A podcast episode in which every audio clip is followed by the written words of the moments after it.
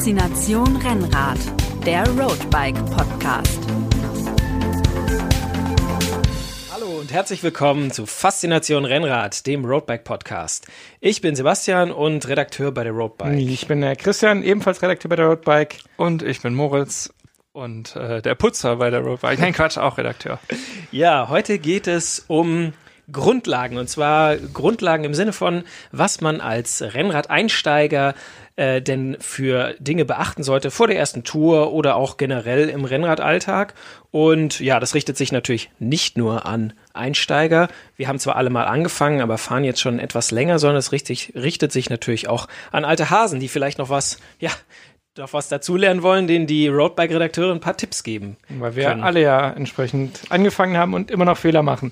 Genau. Und wir hatten eine nette Zuschrift von einem Podcast-Hörer von Felix Otte, der von sich selber schreibt, dass er ein blutiger Rennradanfänger ist. Waren wir alle mal. Und ähm, dementsprechend noch nicht wirklich Ahnung von der Sportart hat. Und äh, ja, sein Themenvorschlag war, genau, was für Tipps wir für die ersten Ausfahrten haben, welche Hilfsmittel sinnvoll sind und was absolute No-Gos no sind oder ähm, ja, wie man auch vielleicht das Verletzungsrisiko klein halten kann. Da haben wir die Geschichtsbücher gewälzt und unsere äh, Trainingstagebücher und äh, Dinge gefunden, die wir gerne vor unserer ersten Rennradtour gewusst hätten. Ja, ähm, Lernen durch Schmerz ist halt eine der effektivsten Formen des Lernens.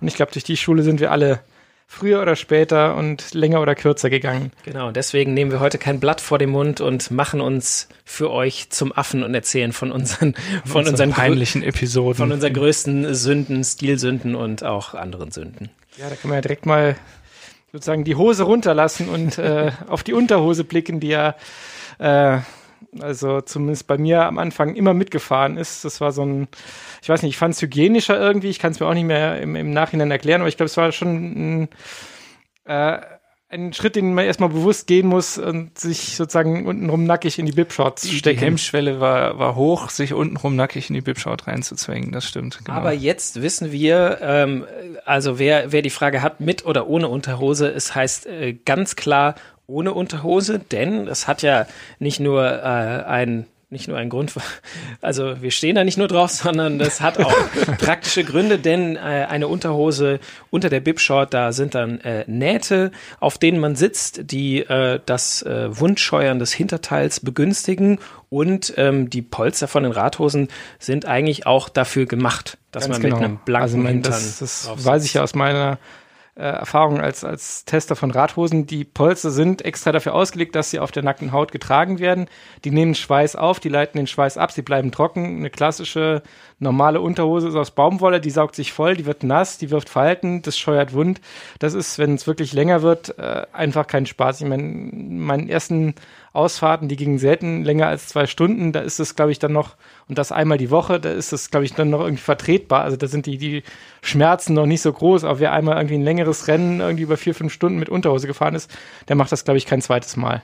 Das heißt aber im Umkehrschluss auch, wenn es direkt auf der Haut getragen wird, nach einer Fahrt äh, weg damit? Oder hast du noch ein paar Tipps für Einsteiger, was so die alltägliche Pflege dann angeht? Der, der äh, Hosen braucht man, braucht man zwei Bib-Shorts am Anfang eigentlich? Also je nachdem, wie häufig man fährt. Also ich glaube, man stirbt nicht davon, wenn man eine Bib-Short zweimal hintereinander anzieht, wenn, wenn die Ausfahrt jetzt nicht so ganz lange war. Aber ich würde schon auf jeden Fall dazu raten, die Hose nach jedem Fahren dann einmal zu waschen. Ich meine, das kann ein Kurzprogramm sein, das muss jetzt kein, kein zwei Stunden Waschprogramm sein, aber einmal bei 30 Grad durchwaschen, aufhängen zum Trocknen und wenn es im Trainingslager ist und man hat keine Waschmaschine, dann zumindest einmal unter den Wasserhahn halten, ähm, ausfringen, das Salz ausspülen, die Sonnencreme ausspülen, Schweißreste, was da alles drin hängt und auf den Balkon hängen zum Trocknen, dass das Polster zumindest wieder trocknen kann. Und ich weiß, ich habe auch schon in, in französischen Hotelzimmern gestanden mit so einem kleinen, dünnen Föhn versucht, die Klamotten trocken zu föhnen, weil sie halt einfach über Nacht noch nicht trocken wurden. Das war auch nicht so ganz, ganz sexy, aber äh, manchmal geht's nicht anders. Äh, wenn wir gerade beim Thema äh, Klamottenwahl, ich Bekleidung beim Thema sexy. Achso, ja.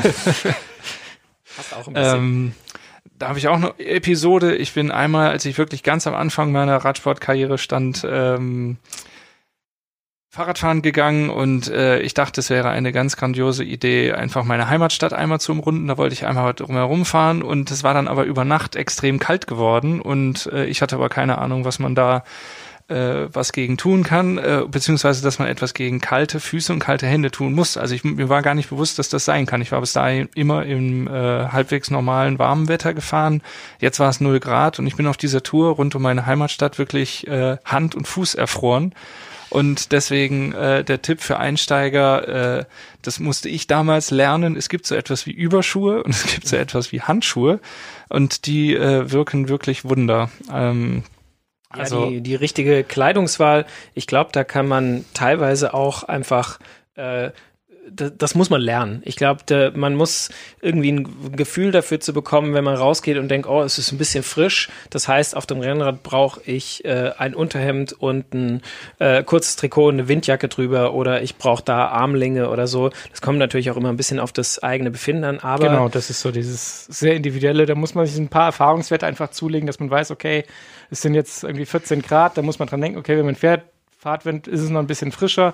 Deswegen ist so ein, so ein Ausrüstungsteil wie eine Windweste eigentlich fundamental wichtig. Also die ja. kann man klein zusammenpacken, packt sich in die Trikottasche, nimmt sie raus, wenn es frisch wird. Und also das ist so als Be Ausrüstungszubehörtipp auf jeden Fall was, was das Equipment ergänzen sollte. Und, äh, und auch, was ich als quasi, was ich dann äh, gelernt habe am Anfang, und ich meine, das ist, äh, äh, kennen vielleicht die meisten, aber einfach, dass man zwiebelmäßig auch äh, vielleicht, wenn man jetzt nicht die dicke Winterjacke hat, dass man halt auch zwei dünnere Teile übereinander ziehen kann und sich so genau. und dann auch ein bisschen flexibel ist, wenn man nicht weiß, naja, wird's mir zu warm, wird's mir zu kalt, lieber mit einer Schicht mehr und die muss dann halt hinten in die Trikottasche gequetscht werden. Aber ja, dass man sich äh, auf jeden Fall äh, ein bisschen Gedanken macht und nicht eben ohne Überschuhe und ohne mhm. Handschuhe dann auf eine. Habe ich da auch danach nicht mehr gemacht. Äh, genau, ich meine, wir haben ja gesagt, Lernen durch Schmerz, äh, das genau. funktioniert eigentlich ziemlich gut, aber ja, das ist. Also ich hatte dann in meinem Kopf so, wie so eine imaginäre ähm, Tabelle, kann man sagen. Ich habe dann immer geguckt, äh, wirklich wie viel Grad haben wir und was heißt das dann. Also für das mich hatte ich dann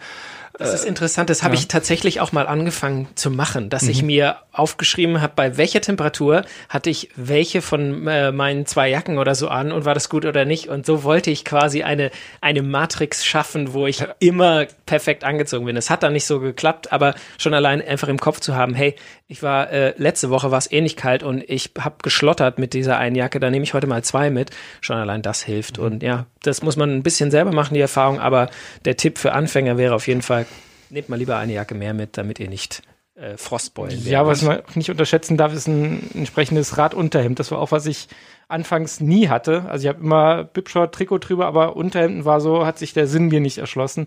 Aber der ein gutes Unterhemd trägt echt massiv zum Wohlbefinden bei. Also vor allem, weil man da sich orientieren kann, ist es eher kälter. Dann gibt es welche, die ein bisschen wärmer halten. Es gibt halt echt extrem luftige, die man auch im Hochsommer anziehen kann, die dann wiederum den Oberkörper kühl halten, selbst wenn es richtig heiß ist. Also auch beim heißen kann man oder hat ein Unterhemd unterm Trikot noch einen Mehrwert und einen Gewinn auf jeden Fall. Das heißt, wenn wir jetzt für Einsteiger zusammenfassen, was gehört einfach so in den, in den Kleiderschrank, ähm, dann ist das die kurze Bibshort, ein kurzes Trikot, ein langes Trikot, auf jeden Fall das Unterhemd, dann Armlinge und Beinlinge, würde ich sagen, mit denen man ja. extrem viel noch ähm, rausholen kann. Eine Windweste. Auf jeden Fall. Überschuhe und lange Handschuhe habe ich eben äh, gelernt. Genau, wenn man im Winter auch fahren will, wenn man sagt, ich genau. möchte auch fahren, wenn es einstellig ist, dann auf jeden Fall Überschuhe und Handschuhe. Und dann auch eine Helmmütze. Und wer wirklich regelmäßig im Winter fährt, auch eine feste Winterjacke, so ja, eine Thermojacke. Softshell oder so. Und wer da noch. Ist schon relativ viel, kostet dann natürlich auch, aber wer regelmäßig fährt, der ähm, weiß das ja, dann zu schätzen weiß das zu schätzen. Äh, kann mit so einer Grundausrüstung, ist er echt schon für, für ganz, ganz viele Wettersituationen dann gewappnet. Was gehört noch dazu? Ich habe zum Beispiel ähm, bei den Ausfahrten einmal gelernt, was an Werkzeug unbedingt dazu gehört. Das habe ich aber auch auf die harte Tour gelernt. Ich bin nämlich bei einer Tour, bei einer Abfahrt, nachdem ich, das war wirklich auch ganz am Anfang, wunderschön den Berg hochgefahren, oben angekommen, viele Serpentinen. Ich wähnte mich in Alpe d'Huez, war es aber nicht, aber äh, und dann bin ich in die Abfahrt gegangen, habe mich gefreut und bin direkt nach, glaube 500 Metern durch eine fette, äh, durch ein fettes Schlagloch gefahren und hatte vorne und hinten platt. ja, Klassiker. Und da habe ich äh, dann Darf gelernt. Also in, in welchen Reifen mache ich meinen Ersatzschlauch rein? in welchen Reifen mache ich den Ersatzschlauch rein? Ich habe es tatsächlich nicht äh, geschafft weil ich hatte nicht genug dabei, äh, nicht genug Werkzeug, ich hatte kein Flickzeug dabei und ich bin tatsächlich den ganzen Anstieg, den ich vorher dann hochgefahren war, auf der Felge dann wieder runtergefahren oh. und ich wusste, es war, es war keine andere Möglichkeit ja. äh, und ja, Also das ist natürlich so lange zurück, da gab es auch wirklich noch kein Handy und da, äh, ja, ging halt nicht. Deswegen der Tipp, auf jeden Fall ähm, auf die wichtigsten Defekte, die man unterwegs haben kann, vorbere äh, vorbereiten. Das Wichtigste ist natürlich der, Der Plattfuß. der Plattfuß, das heißt ähm, ein, zwei Ersatzschläuche ins ähm, Gepäck. Ähm, Auf jeden Fall auch ein Flickzeug, Flickzeug würde ja. ich auf jeden Fall empfehlen, selbst mit Ersatzschlauch, weil die Erfahrung lehrt, ein Platten kommt selten allein. Also meine Erfahrung ist, ich habe monatelang keinen Platten und wenn ich dann einen habe, dann zieht sich der irgendwie weiter, dann hat man relativ schnell den zweiten, weil wie ich damals gelernt habe, äh, auch so, so, so ein Fehler beim Reifenflicken, dann ist man motiviert, kriegt den Reifen runter, hat einen neuen Schlauch rein und hat dann nicht gefühlt im Mantel drin, wo denn der Übeltäter steckt. Sprich, dann steckt die Scherbe, das Steinchen oder was auch immer man sich eingefahren hat, noch im Mantel. Man fährt hat sich dann mit in, in schweißtreibender Angelegenheit den Reifen mit der Minipumpe wieder aufgepumpt, also auf irgendeine erträgliche äh, Barzahl, rollt weiter und es, es dauert keinen Kilometer, dann macht es wieder tsch und man hat dann dieses, genau, nee, das war der andere. das war der andere, genau. Der wäre es Falscher gewesen. Knopf. egal. Genau. Äh, und hat dann sofort wieder, muss dann den Kollegen sagen, äh, übrigens, ich habe wieder einen Defekt und dann ist halt auch der zweite Ersatz, äh, der Ersatzschlauch hin und wenn man dann kein Flickzeug dabei hat, dann ist halt die Ausfahrt zu Ende. Und Das deswegen, heißt Schläuche, Flickzeug, Reifenheber, um den Reifen runterzukriegen, Genau. Minitool, ähm, gegebenenfalls ein Kettenschloss, wenn man die Kette reißt. Ähm, Das ist auch, finde ich, eine große Verbesserung zu der Zeit, zu der ich angefangen habe. Also Kettenschlösser gab es damals einfach äh, noch nicht so. kurz nach dem Zweiten Weltkrieg. Ich wir meine, hatten ja gar nichts. wir hatten nichts. Ja, ich meine, man kann sich, äh, also man konnte sich schon behelfen, indem man so einen Kettennietstift äh, dabei hatte, den man dann aber auch abbrechen muss, was ohne Zange auch nicht ganz einfach ist. Aber ja, ein Kettennieter, der eigentlich an den meisten Minitools dran ist. Also da kann man beim Kauf auf jeden Fall drauf achten. ja. Und Wobei das, also ich muss sagen, ich hatte noch nie unterwegs einen Kettenriss. Also das ist schon, wenn man ein bisschen auf den Verschleiß bei seiner Kette achtet und die nicht bis ganz, ganz runter fährt, ist es eigentlich ein relativ seltener Relativ Defekt. selten. Ich gebe es auch zu. Sagen wir mal, in den 20 Jahren hatte ich äh, dreimal Verwendung für den Kettennieter, den ich dann zum Glück dabei hatte. Aber, Aber ja, Minitool mit äh, Inbusschlüsseln und so, wenn Muss mit. irgendwas, das muss, Muss- auf jeden muss Fall mit, mit. genau. Und dann ist natürlich die Frage, wie verpackt man das? Ähm, weil der gute Leser natürlich auch nach den No-Gos gefragt hatte. Ja. Also ein weiß nicht, äh, Rucksack, großen Koffer unterm Sattel, das ist natürlich ein absolutes No-Go. sollte man vermeiden, die, ja. Die, die, ah, wie soll man sagen, die Herausforderung besteht dahin, darin, so viel und so Sinnvolles möglich, äh, wie mölich mitzunehmen Ich an halt Werkzeug, aber eben auch nicht zu, äh, zu viel und einmal vom Gewicht natürlich und auch von dem Volumen, was man dann einfach mitschleppen Ja, also die, muss. ich finde mittlerweile, es gibt ja die, sagen wir so, es gibt die Streitfrage Satteltasche. Äh, ist die erlaubt oder ist sie nicht erlaubt? Also As Asketen oder die besonders auf den Style achten, die würden sagen, Satteltasche gehört nicht ans Rad. Das ist ja kein Trekkingrad. Ich bin der Meinung, dass so eine Satteltasche, die immer mit den nötigen Sachen gepackt ist, die ist auch mal praktisch. Die kann man theoretisch auch mal an ein anderes Rad machen, wenn man mal vielleicht mit einem anderen Rad unterwegs sein sollte und weiß, man hat alles dabei. Aber ja, also mein Lieblingsobjekt am Rad ist es nun auch nicht und man sollte halt gucken, dass die ja jetzt nicht zu groß und zu ausladen wird. Aber da sei jedem, da möchten wir Das, niemandem, ja.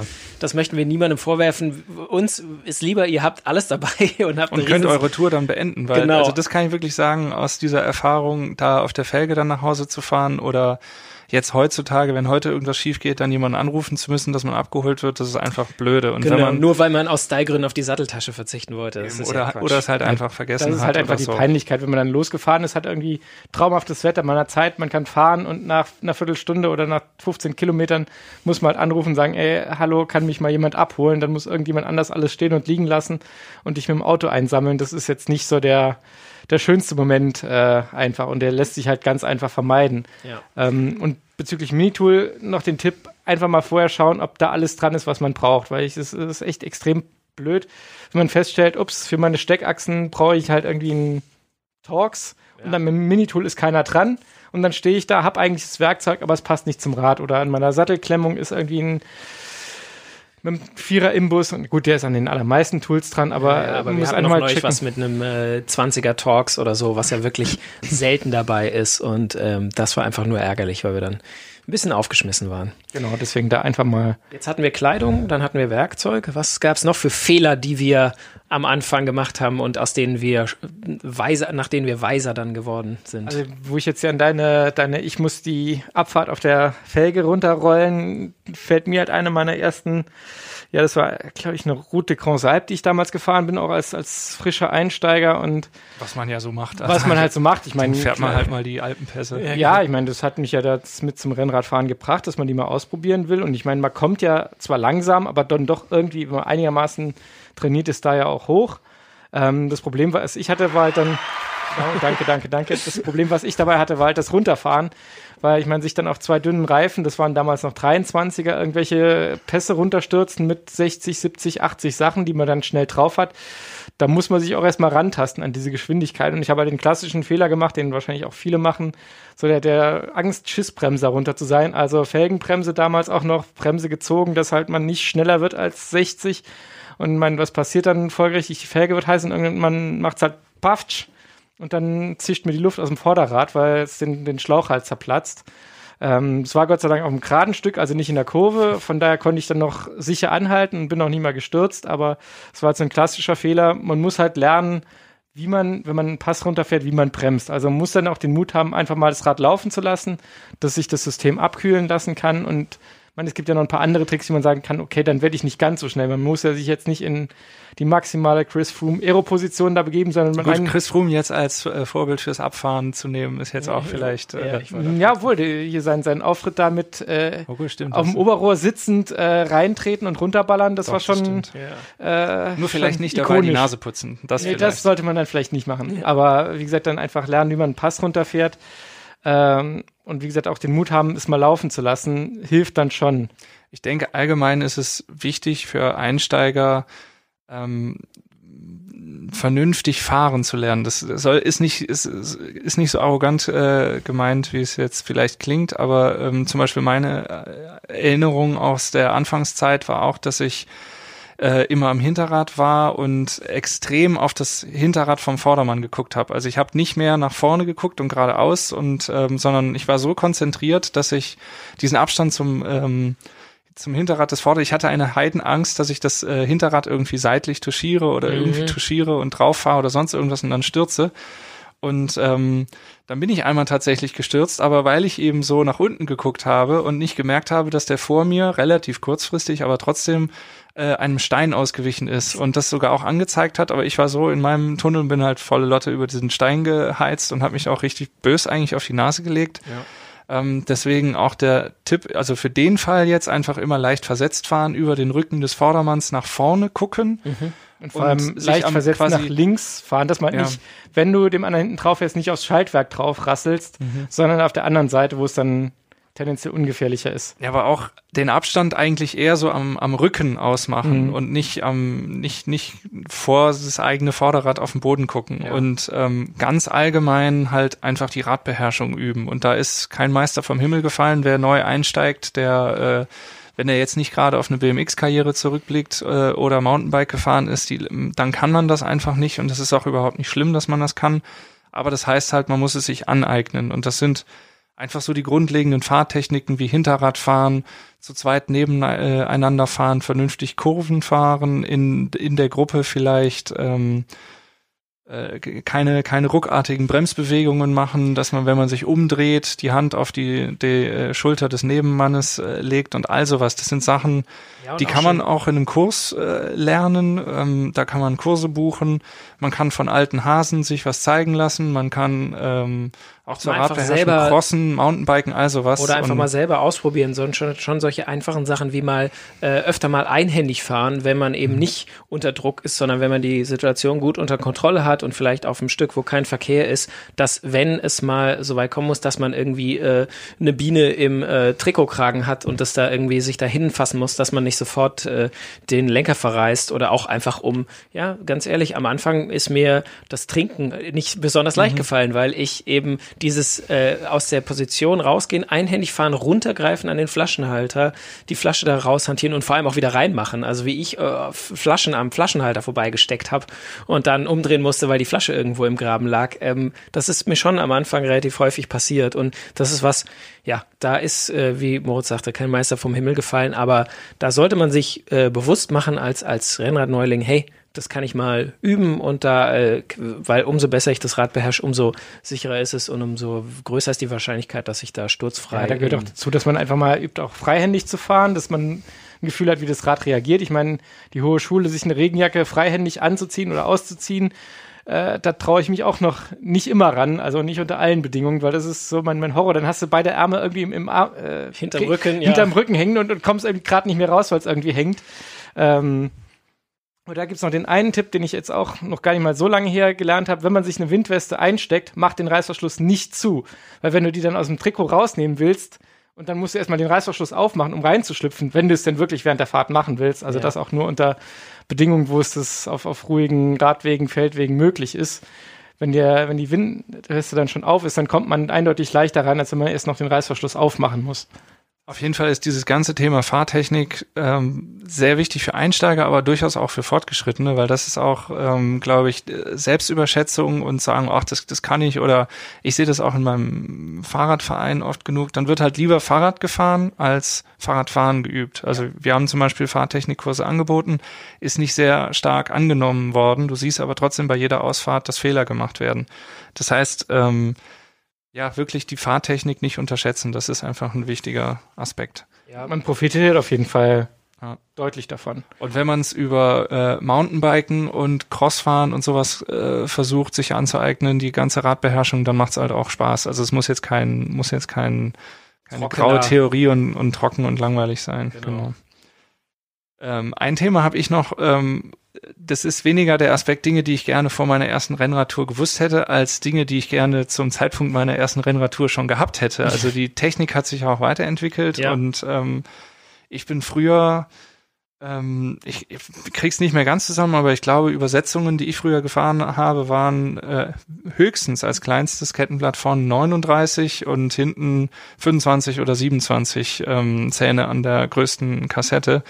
Und mit dem Dingern habe ich halt den Mont Ventoux hochgewuchtet, den Großglockner hochgewuchtet oder das Rossfeld in, in Oberbayern und das macht halt einfach keinen Spaß. Trittfrequenzen also, von ja, unter 30 wahrscheinlich so. Ja, Trittfrequenz 30, 40, keine Ahnung, weiß ich nicht, aber das halt geht im, alles, im, aber das geht auch im auf Dauerwiegetritt.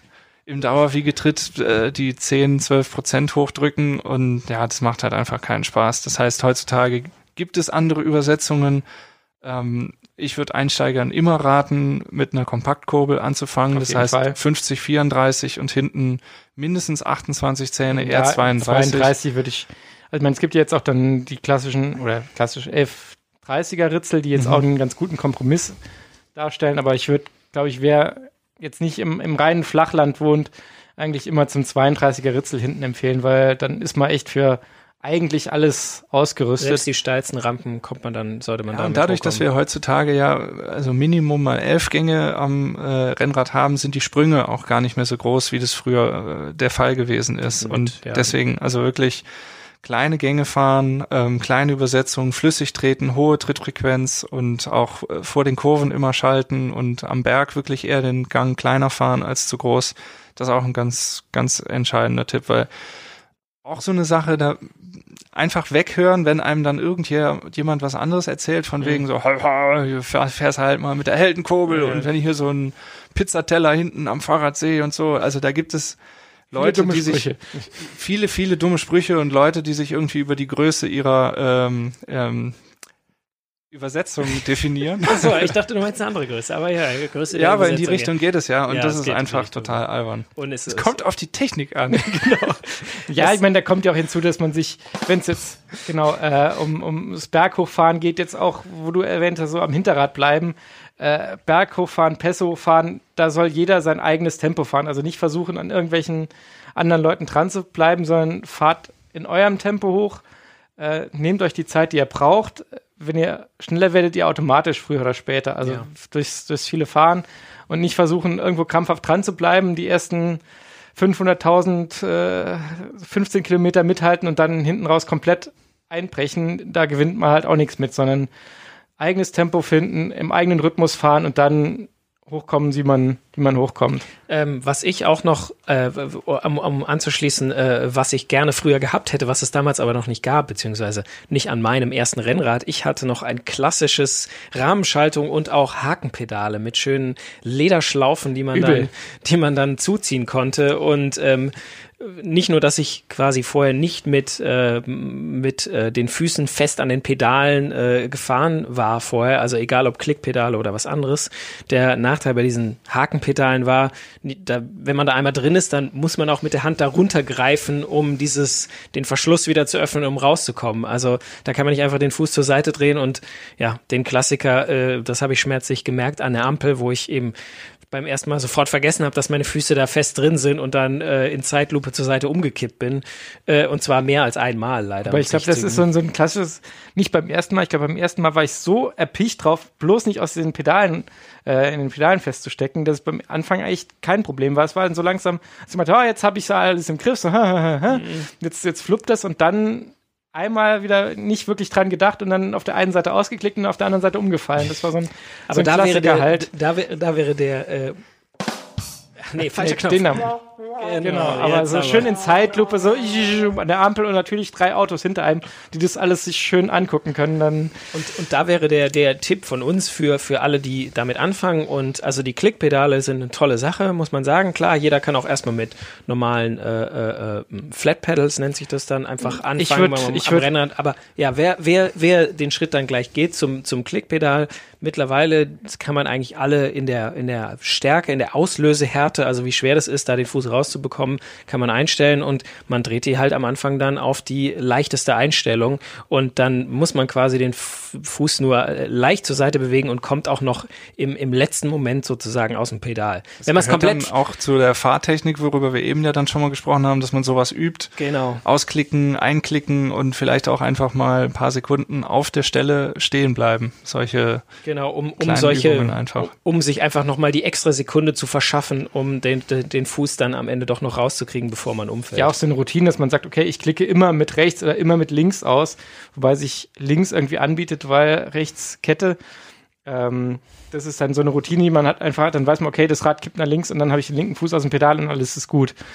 Also das ist schon so ein, äh, wo du Kette sagst, das ist auch eine Sache, die ich ja am Anfang, äh, will ich sagen, falsch gemacht habe und jetzt immer noch falsch mache, leider. Nämlich, das ist die, die richtige Pflege der Kette. Am Oh ja. Anfang äh, war es bei mir so, dass ich äh, da einfach ordentlich äh, Öl draufgekippt habe und das dann schön habe einwirken lassen und danach nichts mehr gemacht habe und hatte zur Folge, dass ich mir irgendwie äh, eigentlich bei jeder Ausfahrt irgendwie eine schwarze Wade geholt das habe. einem schönen- klassische Kettentattoo. Genau, mit einem schönen Abdruck. Und äh, mittlerweile mache ich diesen Fehler zumindest nicht mehr. Wenn ich die Kette äh, schmiere, dann wische ich das auch hinterher wieder ab. Mein Problem ist eher, ich bin in der Pflege, äh, äh, was vielleicht auch viele Anfänger machen, nicht so sorgsam.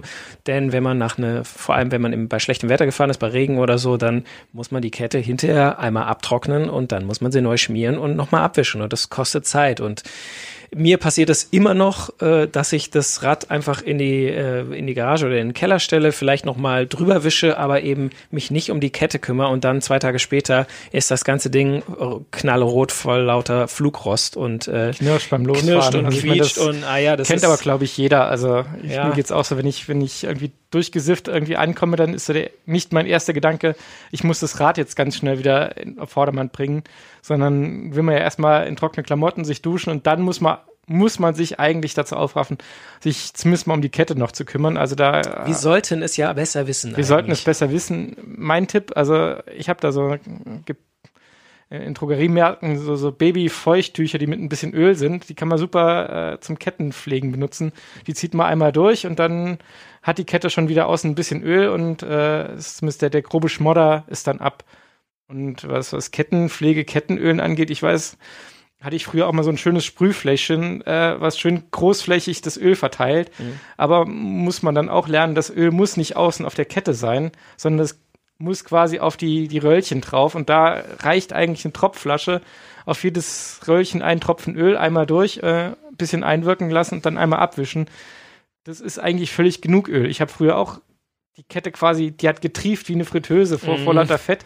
War natürlich dann auch immer relativ schnell zugesifft und, und Genau. schwarz und dreckig und also die war echt nicht schön anzusehen.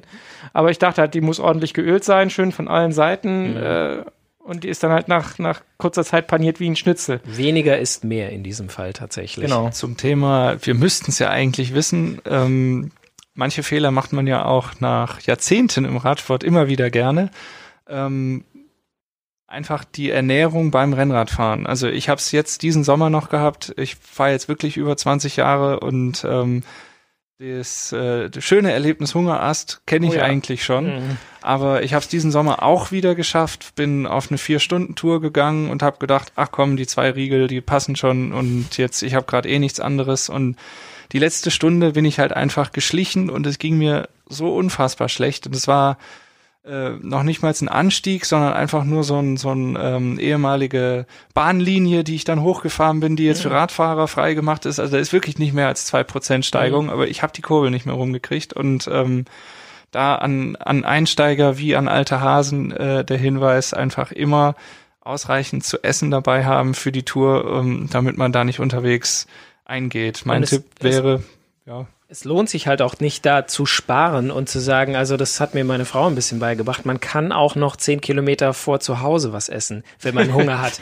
Das lohnt sich auch. Ja manche- nicht, ach, das lohnt nicht. Ja, genau, diese Sache so, ach, ich, Sparfuchs. ich bin ja, ich bin ja gleich zu Hause, dann kann ich den Riegel das nächste Mal ja nochmal mitnehmen. Das, dann, dann, dann muss man halt eben auf den letzten kann man Kilometer. auch büßen. Ja, genau, dann muss man nämlich nochmal leiden. zehn Kilometer können verdammt lang werden. Genau, ja, und äh, deswegen sollte man sich da äh, einfach keine, keine Scheu, äh, alles, äh, alles rein, was man in der Trikottasche halt, äh, hat. Also man darf das alles aufessen. Das äh, musste ich auch ein bisschen lernen, damit, äh, man da damit man eben noch gut äh, nach hat Hause die. Gefahr ist halt auch, wenn, zu essen oder wenn das Wetter schön ist, äh, auf einmal man sind denkt aber, fährt eine leer. Runde und dann ist also so die, ich sag, hier rum können also so fahre ich maximal ungern, äh, wenn du dann losfährst, hast Scheiben irgendwie schönstes Sommerwetter, 28 Grad, perfekt, aber irgendwann sind halt die Flaschen leer und du hast halt nichts mehr zu trinken. Mhm. Und dann musst du halt noch gucken, wie du dich unterwegs versorgt kriegst. Ich meine, ist wohl dem, der dann weiß, wo Tankstellen sind und die man dann noch anfahren kann, aber erfahrungsmäßig, wenn man händeringend eine sucht, dann kommt ja kilometerweise nie eine und wahrscheinlich fährt man drei vorbei, die man aber einfach nicht sieht, weil sie halt hinter der Abzweigung sind oder sonst irgendwo. Wobei man da ja auch einfach bei irgendjemandem, wenn man irgendjemanden in seinem Garten sitzen sieht oder so, kann man ja auch kurz fragen, ob man eine Ladung äh, Leitungswasser reinkriegen kann. Aus, also, sogar aus dem Gartenschlauch zur oder, Not. ja,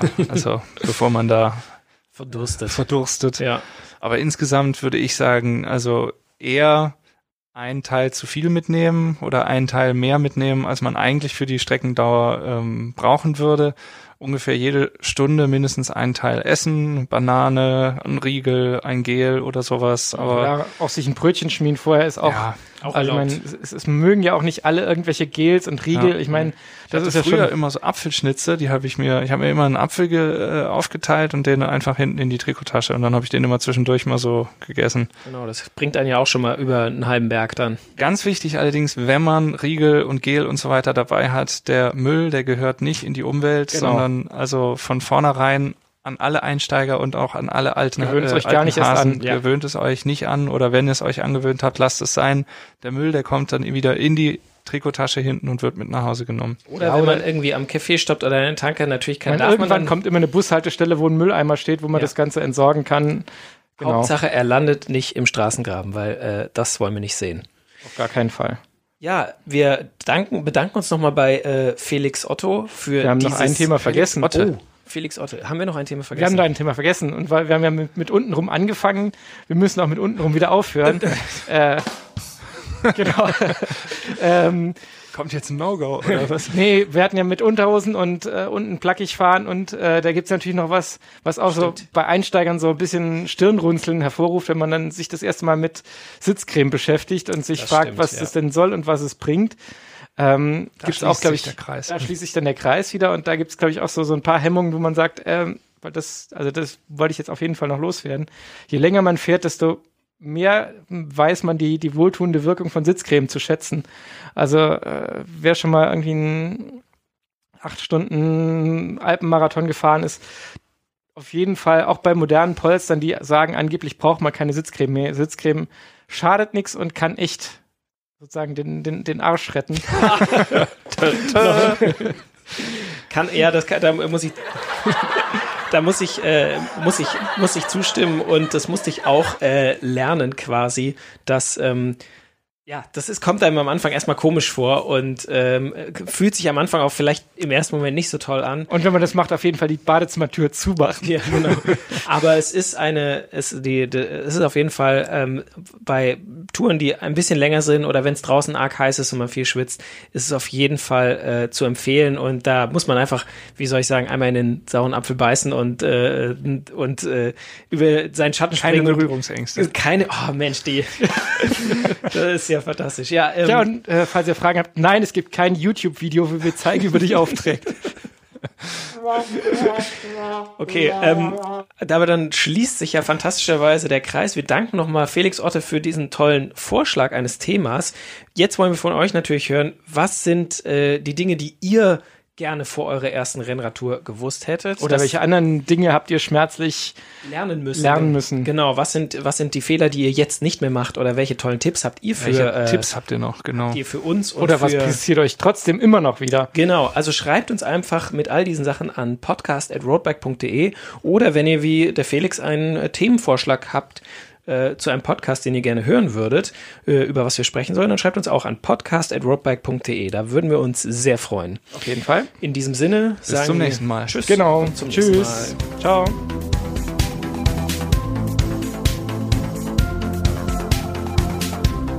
Faszination Rennrad, der Roadbike Podcast.